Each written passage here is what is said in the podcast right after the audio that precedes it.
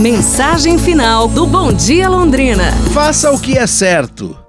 Durante a temporada de 2002, Paul tinha o que chamava de um time que só se vê uma vez na vida inteira. Paul estava vivendo um sonho de todo treinador. Foi então que, certa noite, 16 de seus jogadores, todos menores de idade, foram presos por uso de bebida alcoólica durante uma festa. Neste grupo estavam o próprio filho de Paul.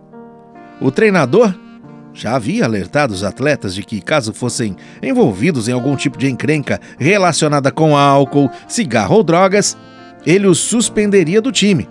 Havia uma decisão a ser tomada então. Paul suspendeu os jogadores. Pode se resumir a questão a uma palavra: responsabilidade, explicou. Vocês quebraram as regras, disse ele ao filho enquanto o tirava da cadeia. Você cometeu um grande erro. É tudo o que eu posso dizer agora.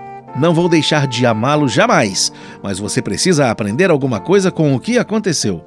No dia do grande jogo, vestiram o uniforme e sentaram no banco só para incentivar os colegas que estavam no campo.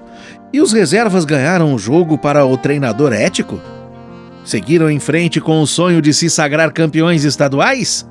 Nada disso. O time perdeu de 63 a 0. Mas Paul não se arrepende nem um pouco de sua decisão.